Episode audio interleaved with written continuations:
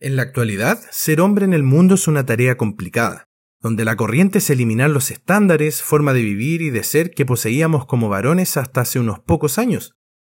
En el mundo, a los hombres se les pedía ser fuertes, capaces de todo, invencibles, y que trajéramos el sustento a la familia.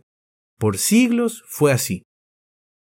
Sin embargo, con el pasar de los años, esto ha ido disminuyendo, ha ido cambiando drásticamente hasta llegar a la creación de diferentes masculinidades, entre comillas. Por un lado, está el estereotipo de hombre que se cree sumamente macho, es sumamente soberbio, siente que mostrar sus sentimientos es una debilidad y no escucha a nadie porque siempre tiene la razón en su propia opinión. Y por el otro, el cual a mi parecer es mucho más abundante en la actualidad, está el estereotipo de ese hombre sumamente débil indeciso, tonto y que no sabe tomar decisiones por sí mismo, sino que se deja llevar por la corriente o deja que otros tomen las decisiones por él. Cualquiera de estos estereotipos no es lo que un verdadero hombre debería ser y ha dañado la visión que se tiene de los hombres en nuestra sociedad. Tanto ha sido esta deconstrucción del hombre, la nueva creación de estas masculinidades incorrectas que últimamente han surgido muchas personas que venden cursos libros, frases motivacionales para ser un hombre alfa. La corriente que se está popularizando es la de llegar a ser un hombre de alto valor. Y esta corriente propone que hay ciertas características que hacen que un hombre esté dentro de este grupo. La mayoría de estas personas hablan sobre cómo encontrar el éxito personal, el éxito financiero, libros y consejos de autoayuda, tanto como hacerse respetar, como alcanzar el equilibrio emocional, etc. Sin embargo, ninguno de estos libros tiene la verdadera y la más importante clave del éxito para alcanzar la verdadera masculinidad. No vengo a promocionar otro de estos libros de autoayuda o la clave para tener el éxito personal financiero. Aunque suene así, no lo es. Pero si les dijeran que existe un factor, quizás el más importante para lograr ser verdaderos hombres de Dios y de paso, alcanzar el éxito en casi cada ámbito de nuestras vidas, ¿les gustaría saberlo? ¿Pagarían por ese podcast? ¿Comprarían ese libro o ese curso? Es más, si se acerca una persona y nos menciona lo que tenemos que hacer y nos revela el secreto para que tengamos éxito, ¿lo escucharíamos?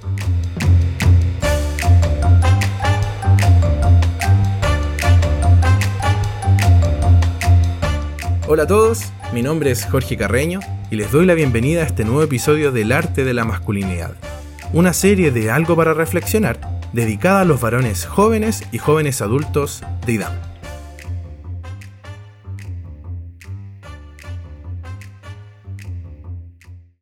El factor al que me refiero no es algo que muchas personas en el mundo podrían adivinar. Al contrario, es algo que la mayoría de la gente asocia con el fracaso. Sin embargo, nosotros, por la misericordia de Dios, podemos tener acceso a esta respuesta. La clave para tener éxito en nuestra vida de varones no es solo cuestión de tener visión o fijar metas, no es solo el resultado de la pasión, del arduo trabajo, ni el producto del impulso, la creatividad o la perseverancia. Todos estos son elementos importantes y son necesarios para alcanzar el éxito, pero no creo que sean el factor más importante. La clave de todo esto es la humildad. La humildad como un entendimiento realista de nuestra propia importancia en relación a Dios y a las otras personas. Sin humildad, todo lo que alcancemos será tímido, banal, pasajero y sin gozo. ¿Por qué? Porque la humildad nos permite tener una perspectiva realista de nuestros logros, nos ayuda a perseguir las metas correctas, le da otra forma a nuestra pasión y los demás factores en la búsqueda del éxito. Y lo más importante de todo es que la humildad hace posible que tengamos una buena relación con Dios, con lo que vendrá todo lo demás. Lamentablemente la humildad no está muy valorada hoy en día, pero la Biblia muestra que no es solo una característica agradable, es esencial para agradar a Dios, y como varones tendemos a dejarla de lado de manera fácil debido a las corrientes de este mundo. Ser personas arrogantes, centrarse en uno mismo y considerar que nuestras metas, nuestro tiempo, nuestros sentimientos y nuestro bienestar son más importantes que el que los demás es lo que se promueve hoy en día. Para muchos, la arrogancia es incluso importante para alcanzar el éxito personal. De hecho, muchos de estos cursos o libros de autoayuda dictados por estos hombres que se hacen llamar alfa, la promueven. Quizás no directamente con ese nombre, pero con otros nombres como autoconfianza excesiva o seguridad absoluta. La sociedad ya no valora la humildad. De acuerdo al mundo, son las personas extremadamente seguras de sí mismas, las personas arrogantes y que siempre tienen la razón en su propia opinión, las que parecieran tener éxito, mientras que los humildes son pisoteados. Sin embargo, la Biblia muestra que Dios hace gran énfasis en la humildad y condena el orgullo en todas sus manifestaciones. Tal como dice en Santiago 4:6, Dios resiste a los soberbios y da gracias a los humildes. Entonces, solo por hoy, como una oferta limitada e insuperable, solo te pediré a cambio los próximos minutos de tu tiempo para darte los tres pasos para alcanzar el éxito y llegar a ser verdaderos machos alfa. Y si bien son básicamente los mismos pasos que podrías encontrar en la mayoría de los libros de autoayuda y superación personal para varones, en esta ocasión los veremos desde la perspectiva de Dios, es decir, desde la perspectiva de la humildad. Punto número 1. Definir la meta. Casi todos los que trazan un plan para obtener el éxito incluyen el fijar una meta, sea que lo expresen o no con palabras. Por ejemplo, en su clásico de 1989, Los siete hábitos de las personas altamente efectivas, Stephen Covey comienza su libro diciendo a los lectores que deben empezar teniendo en mente el final. Esto es otra forma de decir que para empezar es necesario fijar metas. La humildad afecta a la clase de metas que nosotros nos fijamos. ¿Por qué? Porque nos pone los pies sobre la tierra. La humildad nos enseña a ser realistas, nos enseña que no hay nada que podamos lograr por nosotros mismos si no tenemos a Dios de nuestro lado. Entonces, vale la pena que nos preguntemos, ¿son todas nuestras metas relacionadas con obtener lo máximo posible ya sea en dinero, prestigio o poder? Si la respuesta es sí, entonces estamos fijando metas incorrectas.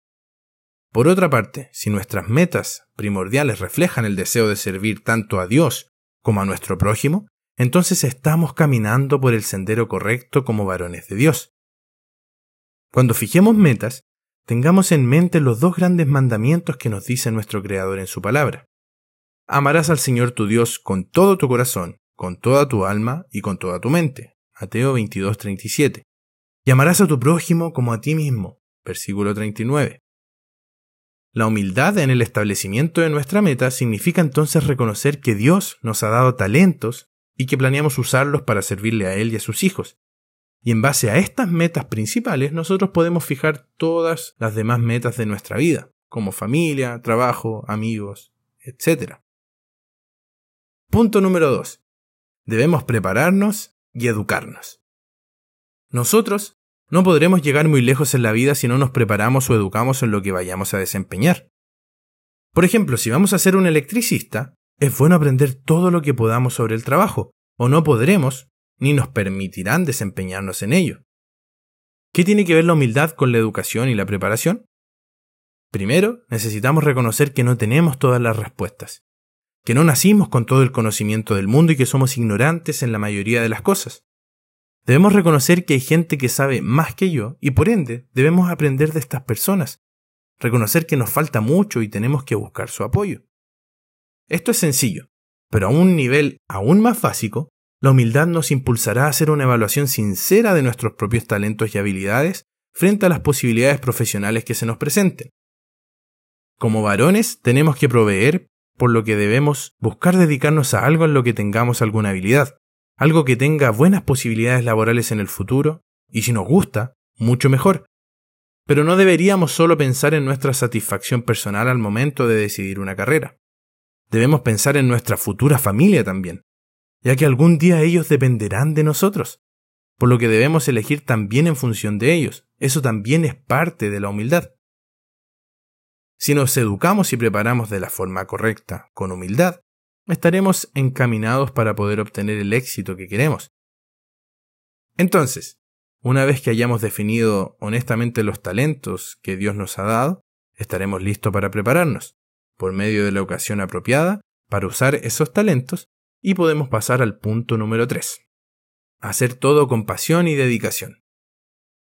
Si a nosotros no nos importa algo, entonces no haremos nada y por lo tanto no tendremos éxito. Pero ¿cómo afecta la humildad en nuestra pasión? Si nos preocupamos solamente de lo que nos importa o lo que nos gusta, no hay mérito alguno en ese caso.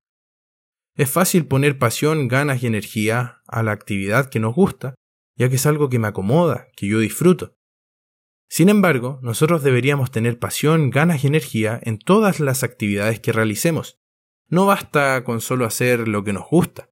Como varones nosotros tenemos que salir de nuestra zona de confort, ayudar, servir donde otros lo necesiten, no donde yo me siento más cómodo. Debemos tener humildad para poder ayudar y servir en aspectos que nos cuestan y que se nos hace difícil. Debemos pedirle a Dios tanto el querer como el hacer y hacerlo con la mejor actitud posible. Tenemos que recordar, tal cual como dice Colosenses 3:23, que todo lo que hagamos debemos hacerlo de corazón como para el Señor y no para los hombres. Desafortunadamente, como seres humanos, tendemos siempre a ponernos primero. Nuestras tendencias naturales están en guerra contra la humildad y siempre lo estarán. Pat Williams en su libro Humildad, el ingrediente secreto del éxito, en la página 18, él llegó a creer que toda persona de verdadera grandeza a lo largo de la historia era también una persona de profunda humildad. Continúa diciendo, sin embargo, todo aquel que aspire a la grandeza debe reconocer primero el conflicto interior y luego escoger la humildad.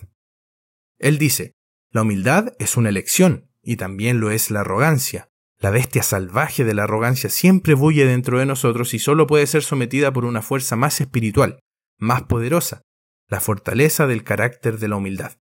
Debemos escoger continuamente una actitud de humildad o por defecto estaremos escogiendo la arrogancia. Este escritor, que no conoce la verdad de Dios, nos dice que nosotros conscientemente tenemos que escoger la humildad. Por otro lado, el apóstol Pedro describe esta elección como revestidos de humildad. En 1 Pedro 5:5. Parece un poco extraño describirla como una elección hasta que investigamos el significado del griego. Según el comentario bíblico del expositor, revestidos es una rara palabra que se refiere a un esclavo que se viste con un delantal antes de servir. Entonces, los cristianos deben imitar a su Señor, quien se humilló a sí mismo, se hizo un siervo y sirvió. La humildad no está muy valorada hoy en día. Pero la Biblia muestra que no es solo una característica agradable, es esencial para agradar a Dios y como varones tendemos a dejarla de lado muy fácil por las corrientes equivocadas de este mundo. Tenemos muchísimos ejemplos de varones humildes en la Biblia, ejemplos que debemos analizar y seguir, ya que sólo así podremos alcanzar el verdadero éxito. Debemos ser humildes para entrar en el reino, debemos ser humildes para agradar a Dios, Debemos humillarnos para poder crecer. Recordemos que la clave del verdadero éxito es la humildad. Y recordemos que un verdadero varón siempre se mantiene humilde. Y esto es algo para reflexionar de acuerdo al arte de la masculinidad.